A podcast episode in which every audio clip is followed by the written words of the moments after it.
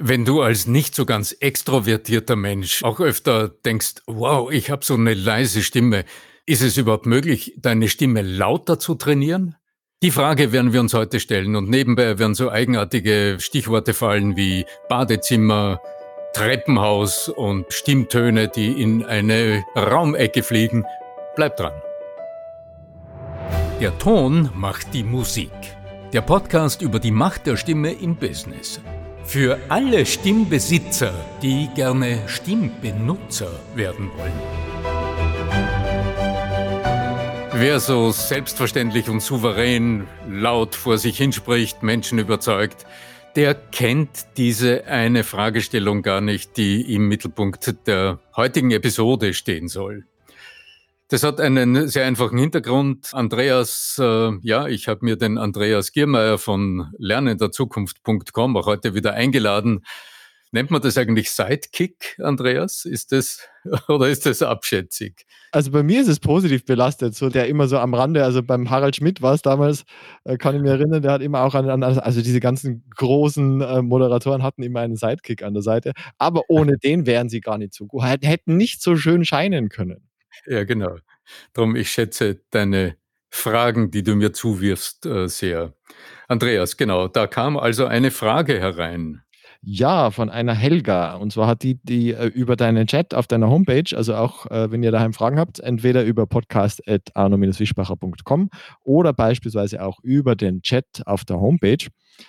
Und die Helga wollte wissen, sie selber hat eher eine leise Stimme und möchte aber eine Art von Training von dir haben, wie sie trainieren kann, dass die Stimme lauter wird. Aber bisher hatte sie das zwar schon versucht gehabt, es war aber immens anstrengend für sie. Und sie fragt eben, ob es denn eine Lösung gäbe, die Stimme lauter zu kriegen, ohne dass sie sich so sehr anstrengen muss.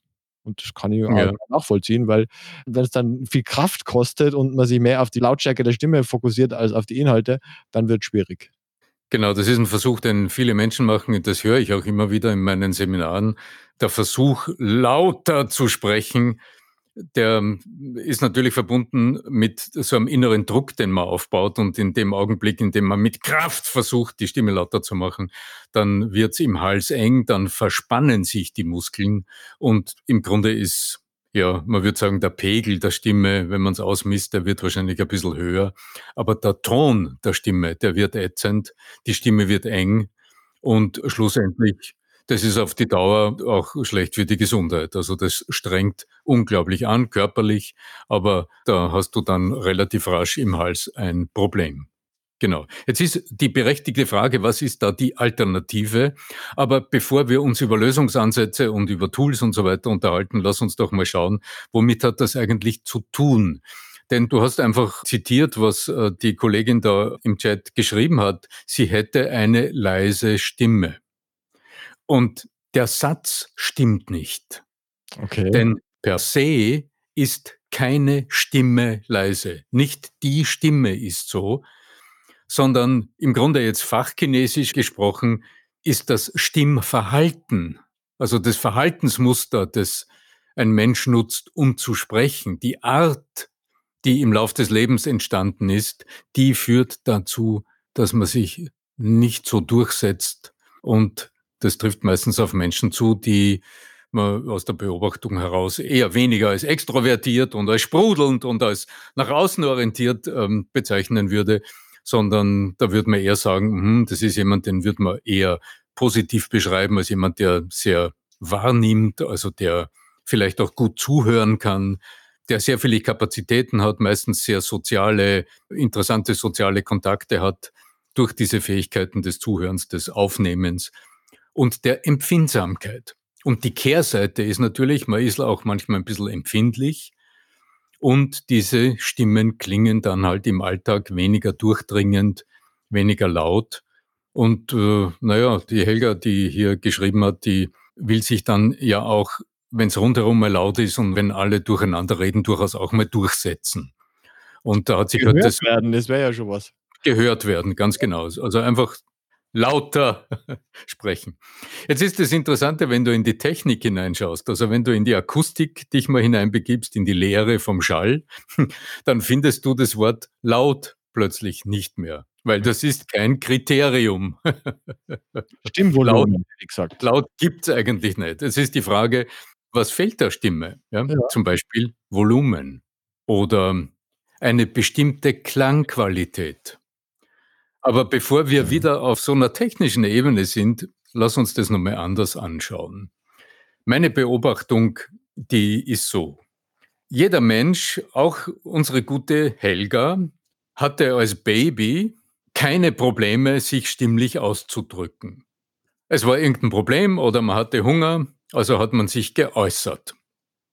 Ja, wie funktioniert diese Äußerung? Naja, man will Linderung oder man will Futter, Hilfe, ja. Also nutzt man die Stimme als kleiner Mensch, um aus diesem riesigen Universum, von dem man gar nicht weiß, wie groß es ist, irgendwoher aus diesem riesigen Universum Hilfe zu erhalten. Also der Raum, der hier angesprochen ist, ist quasi ein unendlicher Raum, aus dem dann irgendwo per Mama oder Papa die Nahrung oder die, äh, die Zuwendung oder was immer es ist, kommt. Wir sind jetzt bei der Kategorie Raum. Und die Stimme als mhm. akustisches Ereignis, die spielt sich immer in einem akustischen Raum ab. Und ähm, als Bild gesehen kannst du jetzt sagen, okay, wenn ich jetzt, wenn ich jetzt so spreche, ich gehe jetzt ein bisschen näher ans Mikrofon ran, ja, dann verkürze ich den Abstand zwischen mir und deinem Ohr. Also der Raum, in dem du als Zuhörer drinnen bist, der ist näher. Also der Hörraum, in dem die Stimme klingt, ist enger um mich als Sprecher herum in diesem Moment, in dem ich mich jetzt ein bisschen weiter weg vom Mikrofon bewege und in meiner Vorstellung den Raum, in dem Menschen mich hören sollen, erweitere, dann wecke ich die Nachbarn auf. Also wir sind bei der Kategorie Raum gelandet und so würde ich auch herangehen. Und im Coaching tue ich es auch tatsächlich. Also das heißt, wir überprüfen mal mit geschlossenen Augen, wie groß ist denn ungefähr der Raum, den die Stimme ausfüllt in der normalen Version. Und sobald man die Augen zu hat, hat man gut auch so eine Imagination, so eine Vorstellung, wie der Raum denn beschaffen ist.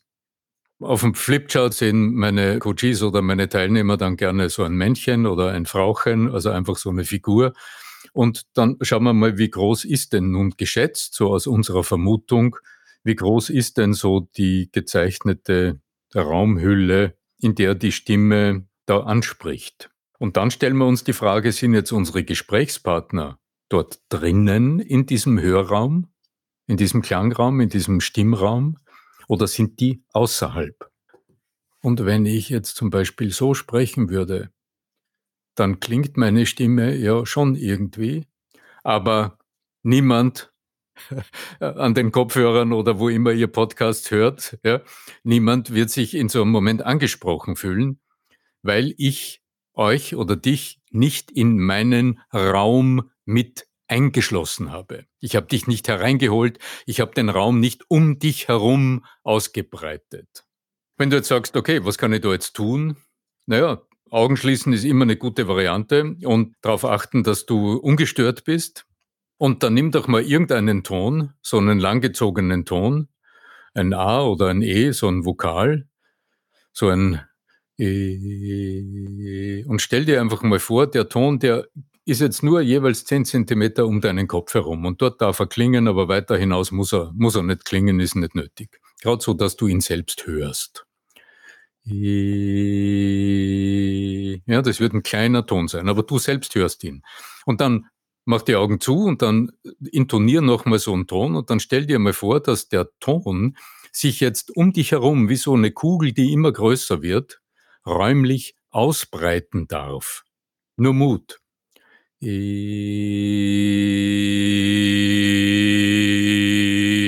Und dann schick deine Stimme einfach mal in den Raum hinein. Du hast die Augen geschlossen, dann kannst du dir vorstellen, du schickst die Stimme jetzt in die Ecke des Raums oder hinter dich oder nach links oder nach rechts und so weiter. Und das könnte ein kleiner Beginn sein für dich selbst die Kategorie Raum, also den akustischen Raum, der von deiner Stimme ausgefüllt, beschallt werden soll, einfach mal zu erfassen. Ist vielleicht im ersten Moment ein bisschen theoretisch, weil es ja nur ein Ton ist und kein Sprechen. Aber das hat einen guten Grund, weil würdest du gleich mit Worten versuchen, dann schaltet sich dein Autopilot ein, weil dein Sprechautopilot, in den ist alles integriert. Also da ist dein gesamtes Verhalten während des Sprechens integriert und auch die Art und Weise, wie du deine Stimme nutzt. Drum ist dieses sich herantasten an den akustischen Raum und an die raumfüllende Stimme einfach ein kleiner Zwischenschritt und du kannst es besonders gut tun, wenn der Raum, in dem du bist, nicht so gedämmt ist, wie hier mein Studio in Salzburg, das, in dem ich auch Tonaufnahmen mache und Videos drehe, also ein Raum, der akustisch gedämmt ist, sondern du äh, so kleine Experimente am besten in einem Treppenhaus machst. Ha, ja, weißt du, also dort, wo es halt. Oder von mir aus auch in deinem Badezimmer. Das halt unter Umständen auch genauso. Ja? Da hast du eine wunderbare Akustik und da beginnt deine Stimme plötzlich zu tragen.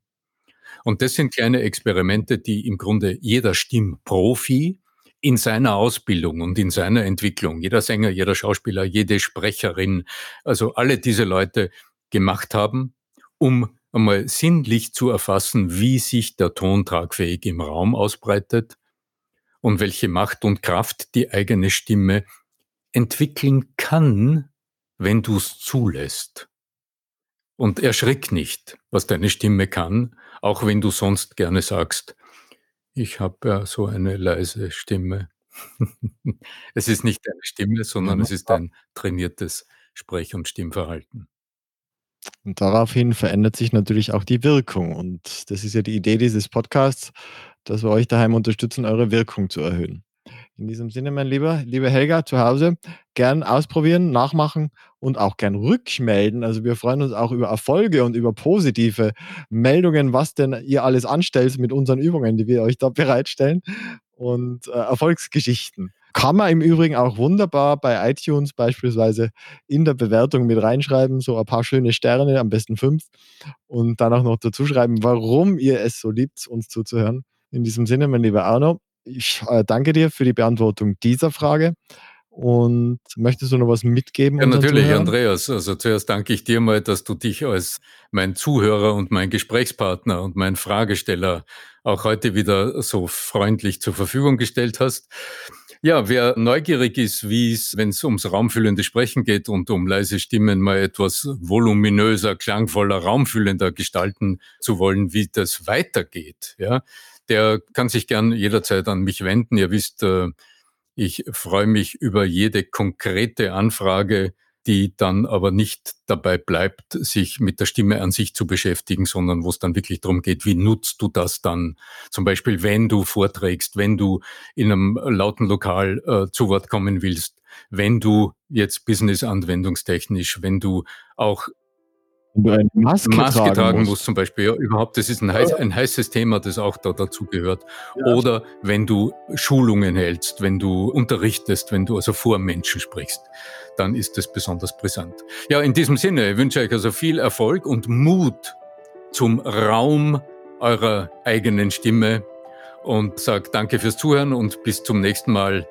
Stimme wirkt Voice Sales, euer Arno Fischbacher.